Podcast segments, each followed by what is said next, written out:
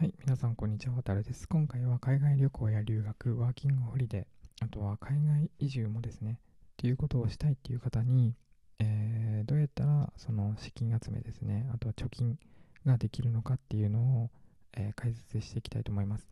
えー、海外に行くっていう時には、よほどのお金持ちの方でない限り、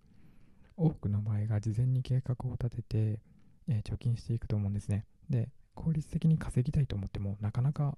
給料のいい仕事に転職するっていうわけにはいかないですよね。で、えーと、私これまでいろいろアメリカに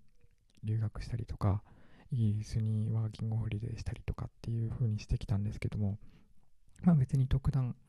え、お金を持ってるわけでもないですし、あとはまあ別に家がそこまで裕福なわけでもないので、えー、どういう風にしたらいいのかなっていう風に考えて、あのいろいろ実践したんですけども、えー、その方法で結構効果的だったっていう方法を今回、えー、紹介していきたいと思います、えー、今回紹介する方法っていうのが、あの収入を増やすっていうことじゃなくて、あの日頃の生活ですね、え皆さんが普通に生活してる中で少し変化をするだけで、え効率的に資金を集めるっていう方法にフォーカスしているのであのぜひ参考にしていただけたらと思います。まず私が、えー、学生の時ですね、えー、海外旅行、あとはワーキングホリデーした時に、あのー、どういうふうにお金を貯めたかっていうと、あの生活費の中から無駄なものを省くことにしたんですね。それまでは結構大手キャリアのスマートフォン使ってたりとかして、あの1ヶ月8000円とか、まあ多い時でま1万円とか、それぐらい使ってたんですけども、あのまあ、節約しようって思った時に格格安 SIM っていうのに乗り換えて、で、えっ、ー、と、まあ、そこから急に、まあ、一番安いプランにしたんで、1万2000円とかになって、あの、1ヶ月6000円から7000円ぐらい貯金ができたんですね。節約できて、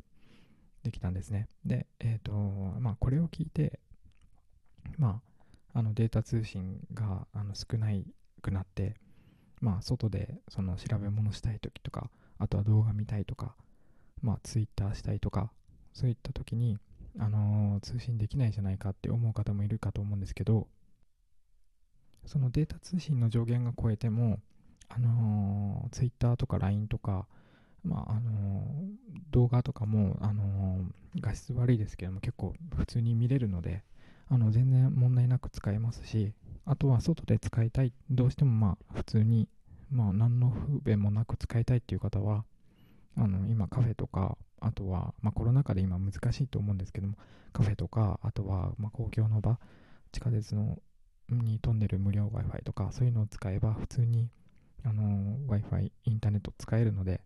まあ、そういうので、ま、工夫してましたね。で、あの、そういうのするだけで毎月6000、7000節約できたって言ったと思うんですけども、それができるだけで、まあ毎、毎年、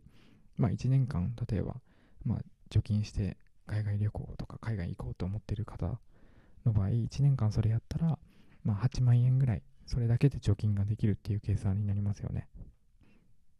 で、次に、あの、オンライン英会話っていうのに着目してほしいんですけども、あの、多くの人が、まあ、海外行こうと思った時に英語を勉強したい、したりとか、まあ、英語じゃなくても、ま、別に他の国に行こうと思ったら、その現地の国の言葉を学ぼうと思うと思うんですけども、実際に自分が、あのー、教室に通って、あのー、授業を受ける英会話教室とかだと、あの移動する時間とか交通費、あとは授業料っていうのが、すごい、あのー、もったいなくて、で、私は、あの、そこからオンライン英会話っていうのに切り替えたんですね。で、そうしたら、あのー、まあ、あの、授業料が、まあ、結構安くなって、で、別に、あの、やってることっていうのも別にそこまで大差がないので、お金だけ節約できたっていう感じですね。で、具体的に英会話教室の授業料っていうのを、まあ、平均的に、まあ、調べたんですけど、大体1ヶ月あたり、まあ、月謝ですね、1万5000円から3万円ぐらいになってて、で、そこからあとは入学金とか初めての人が払うんですけど、数千円から数万円の場合もあるっていうのがありまして、あとは、あの、毎回通う分の、往復の交通費っていうのもかかってくるんですね。で、あの、スカイプとか、あとは、まあ、その各会社のブラウザを使ってやる、あの、オンライン英会話とか、オンラインその外国語のレッスンとかっていうのは、まあ、毎月だいたい平均1万円とか 2, 2万5千円とかっていうのでサービス提供しているところが多くて、で、それを考えると大体差額で毎月、まあ、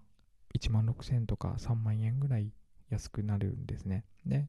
え、ー、と、それをやるだけでも、まあ、12ヶ月かける12で、あの、相当な金額が1年間で貯まると思うので、まあ、これだけでも、もう、あの、航空券代とか、あとは向こうで、あの例えば最初2週間、1ヶ月、あのまあ、あの、ホームステイする場合とかの資金はもうそれで貯まっちゃうっていう感じですね。で、オンライン英会話の場合は、あの、もうすでに、あの、独学で使えるようなあの文法書とか、あとは単語帳とか単語書、あの、が用意されてるところもあって、自分で独学するために、そういったあの書籍を買うあのお金とかもあの出費が少なくなるので、そういった面でもすごくおすすめですね。で、えっ、と、学生の場合は、あの、まあ、今の方法で、あの、別に普通に生活してて、あの、今までの出費から、あの節約するわけなので、あのバイト代とか、まあ、そこから余った貯金っていうのも出てる出ると思いますしあと社会人の場合だともっと、あの切り詰めれば、あの社会人の給料からそこからあの貯金するっていうことができるのでそこからプラスになるのであの1年間でもう相当結構金額貯めれますね。で、私もそういう風にやって、あのまあ、ちょくちょく行ったりとか、あとはワーキングホリデーの場合は2年間だった、イギリスだったの2年間ワーキングホリデーしたんですけども、あのその1年間分ぐらいですね、はもう貯めることができました。で、次の話っていうのは、まあ、ちょっと節約とは離れてしまうんですけども、あの海外旅行とか、まあ、海外旅行はちょっとまあ違うと思うんですけども留学とかあとはワーキングホリデーとかあのそういったことをする方っていうのはまあ少なくとも1年間ぐらいとかはあの1年以上ですね海外にいるといることが多いと思うので方が多いと思うのであのー、そういった場合にあの例えばあのー、それまで生活していた賃貸の中にあった家具とかあと生活必需品とかっていうのもあの不用品として売ってしまうっていうのもあのあの海外旅行行く直前の資金集めにもなると思うんですね。で今あの、まあ、コロナ禍なのでなかなかあの依頼する方とかっていうのはいないと思うんですけども、まあ、通常期の場合はあの留学の場合とかあとワーキングホリデーの場合まあ普通に海外移住の場合でもまあ当てはまるんですけどもあのエージェントっていうのがあってあのいろいろビザをあのあのビザの手続き手伝ってくれたりとかあとはホームセホームステイ先を一緒に選定してくれたりとかっていうあのところがあるんですけどもあのそういったところに頼んだ場合の場合でもあの節約っていうのができる場合があるんですね。で、えっと、そういった時に時とかに限らず、私は毎回あの自分で航空券、あの飛行機のチケットですねっていうのは自分で買うようにしてて、あのまあ、エージェントに頼むのはもちろんなんですけども、他にも、あの例えば、まあ、あのここ海外旅行代理店とかあるじゃないですか。で、そういうところに頼むと、あの結構自分で直接、その、あの航空会社のサイトにオンラインで行って、購入するっていう時よりも結構な割高になったりとか時期によってはあるんですよ。なので、あの、なるべく自分であの航空券の手配だけは自分でするっていうふうに言って、あの購入するようにすると、あの、まあ、それだけでもまあ数万円とか安くなる場合があるので、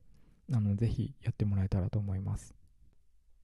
はい、ね、今回はこれで以上となるんですけども、私のあのラジオ放送では、あの海外旅行とか、あとは留学、まあ、ワーコリ、海外移住に関する情報の発信と、あとは、まあ、海外生活をする上で、その必要になってくる税金の話とか、あとは、ま国と国の移動の際にあの知っておくべき法律とか条約とかそういったことに関してあの解説したりとかしていきたいと思うので